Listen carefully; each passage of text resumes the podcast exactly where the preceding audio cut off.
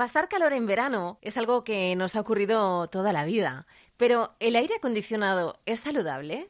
¿Transmite el coronavirus? Desde la OMS aseguran que el COVID-19 se transmite principalmente por contacto físico y por gotículas que exhalamos al respirar, hablar, toser o estornudar. Así que en ese sentido parece que han hecho un llamamiento a la calma sobre la utilización de los aparatos de aire acondicionado este verano, que además dicen va a ser bastante caluroso. Otra cuestión es si tenemos niños en casa o no. Entonces, claro, nos planteamos, ¿aire acondicionado? ¿Sí o no? Pues ahí van unas cuantas recomendaciones. Bienvenidos al primer sonajero del verano. El sonajero con Ruth Medina. Cadena 100.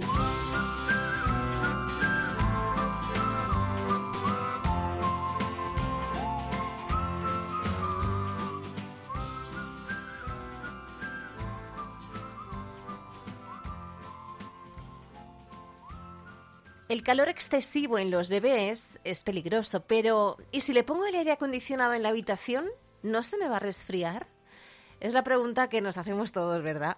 Bueno, pues la respuesta de los pediatras es que un buen aire acondicionado bien usado no tiene por qué afectar a la salud del bebé. Eso sí, siguiendo algunas recomendaciones. Lo importante si optas por poner aire acondicionado es regularlo y que toda la casa esté a una misma temperatura para que no haya saltos cuando pasemos de una estancia a la otra. Esos cambios bruscos de calor a frío y viceversa son los que nos hacen poner malitos, no solo a los bebés, a los mayores también. Pero claro, ¿cuál es la temperatura ideal para una casa? Los expertos aconsejan que pongamos el aire acondicionado a unos 24 grados, en torno a esa temperatura, y que lo podemos subir a 25 por la noche, que es cuando baja la temperatura corporal. Es muy importante que no nos caiga el chorro del aire acondicionado directamente encima, en este caso encima de la cuna o de la cama donde duerma el peque.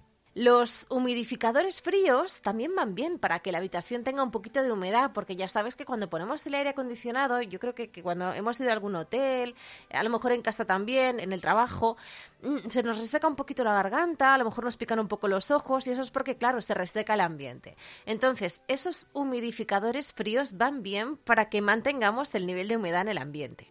Además, algunos de ellos tienen ozonizador, que purifica el aire y lo limpia de bacterias yo uso esto y se nota ¿eh? que cuando entras en la habitación del niño respiras un aire como distinto, no sé, da la sensación de que realmente estás respirando aire limpio. No sé si es eh, algo psicológico, pero a mí me, me da esa sensación.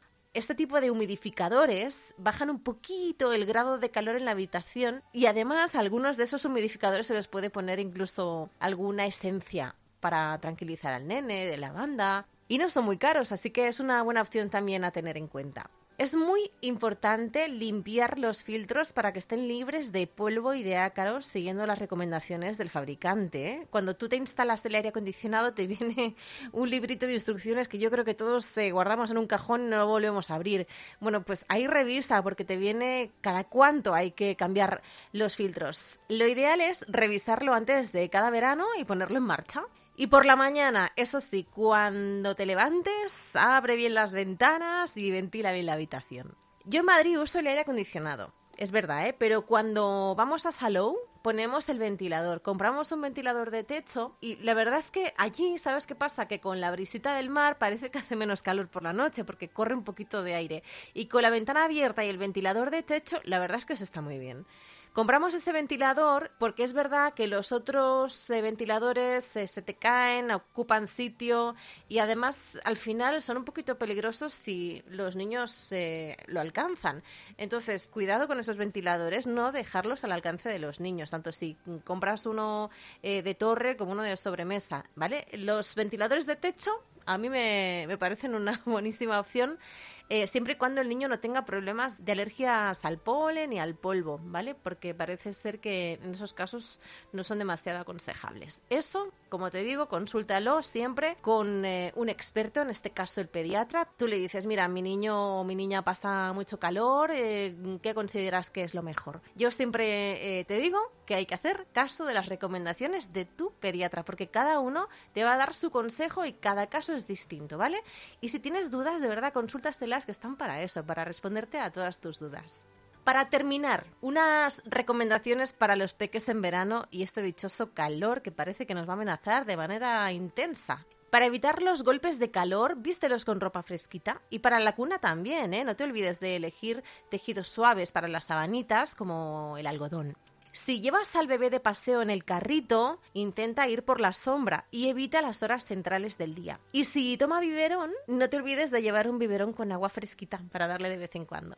Para las eh, que practicáis el porteo, los papis y mamis que practican el porteo con el bebé, pues hay en el mercado fulares de tejidos fresquitos, porque al final con el porteo, como estás mm, piel con piel prácticamente, eh, te das un poquito más de calor. Entonces hay unos súper bonitos eh, que son de, de tejidos muy frescos para el verano y así podéis pasear sin problemas de calor y podéis seguir practicando el porteo, que ya sabes que es muy beneficioso.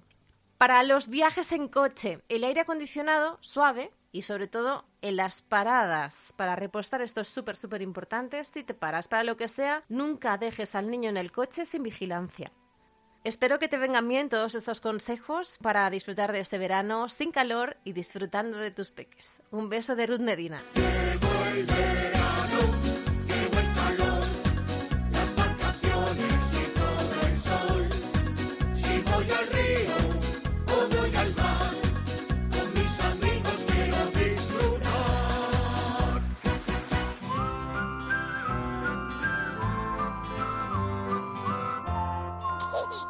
El sonajero con Ruth Medina. Cadena 100.